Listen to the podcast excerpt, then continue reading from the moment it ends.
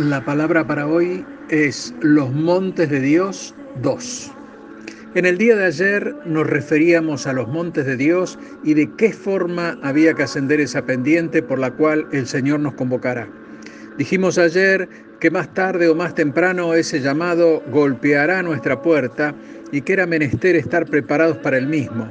Y hoy trataremos de complementar el tema de ese llamado a fin que nosotros sepamos más allá de cualquier duda razonable, que el mismo Dios es el que nos llama y ante ese llamado no nos queda más que acudir a Él, en humildad, en obediencia y dándole toda la gloria, todo el honor y todo el poder a Él, el Rey de Reyes y Señor de Señores. Por lo tanto, debemos subir del modo como subió Abraham. Quizás subamos en angustia, confundidos, con dolor en el corazón, pero siempre, siempre en la voluntad de Dios.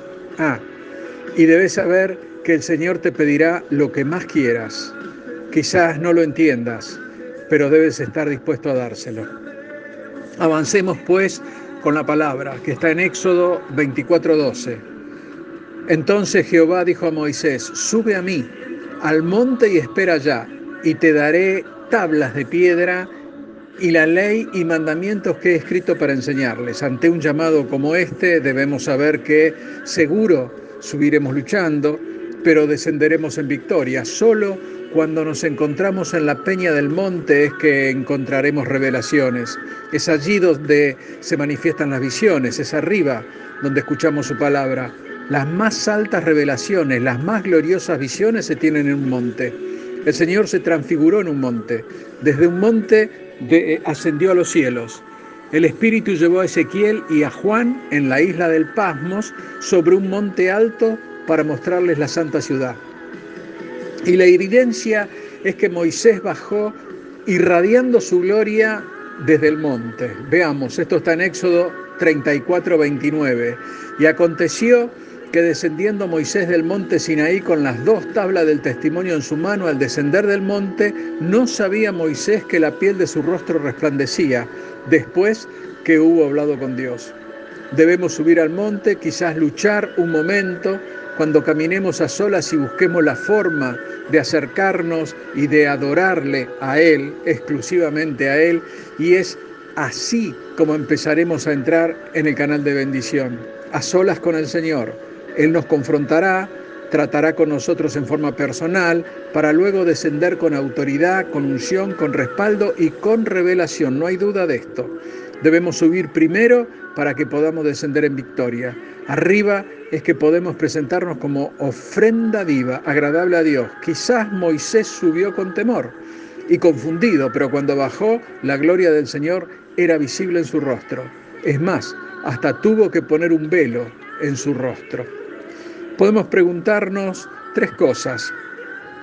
¿Dónde, cuándo y por qué? ¿Dónde Abraham recibió la promesa? En las alturas.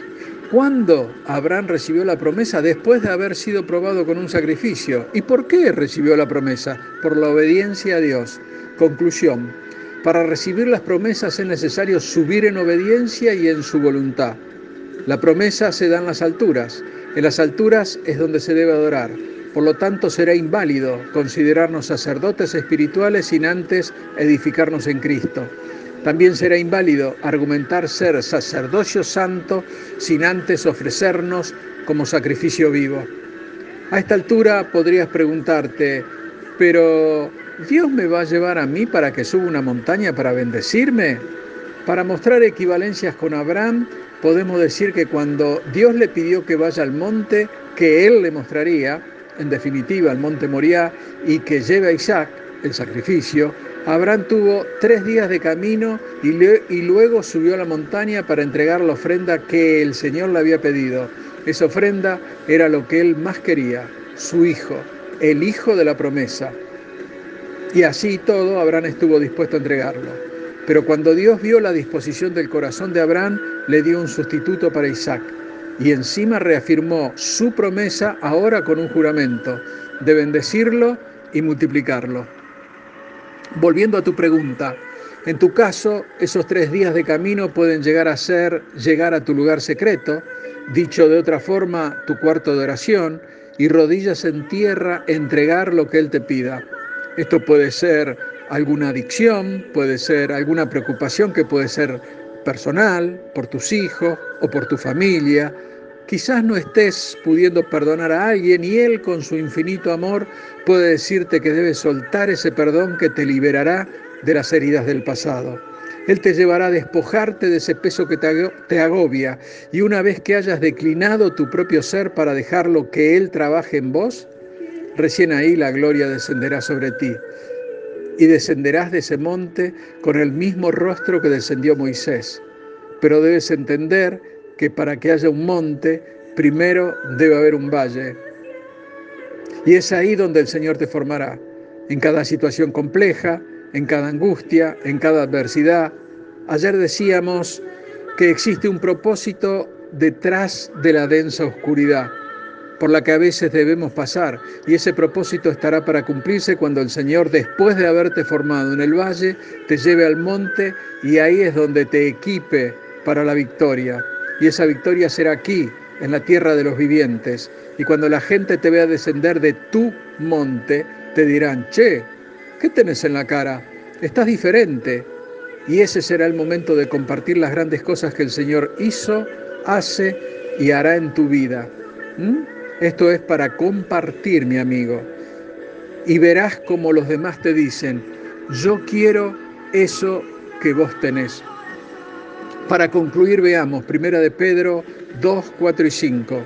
Acercándoos a Él, piedra viva, desechada ciertamente por los hombres, mas para Dios escogida y preciosa, vosotros también, como piedras vivas, sed edificados como casa espiritual y sacerdocio santo para ofrecer sacrificios espirituales aceptables a Dios por medio de Jesucristo. Debemos lograr ser edificados en Él. De esta forma estaremos preparados para que el fuego del cielo nos consuma, a nosotros mismos y todo lo que no es de Él, todo lo que no permite que nos acerquemos a Él, todo lo que es periférico. El Señor lo va a quemar cuando estemos ofreciendo el sacrificio. ¿eh? Ese fuego nos quema y pasa a ser de este modo un verdadero templo, nuestro cuerpo, para que Él habite en nosotros. Dios te bendice. Amén.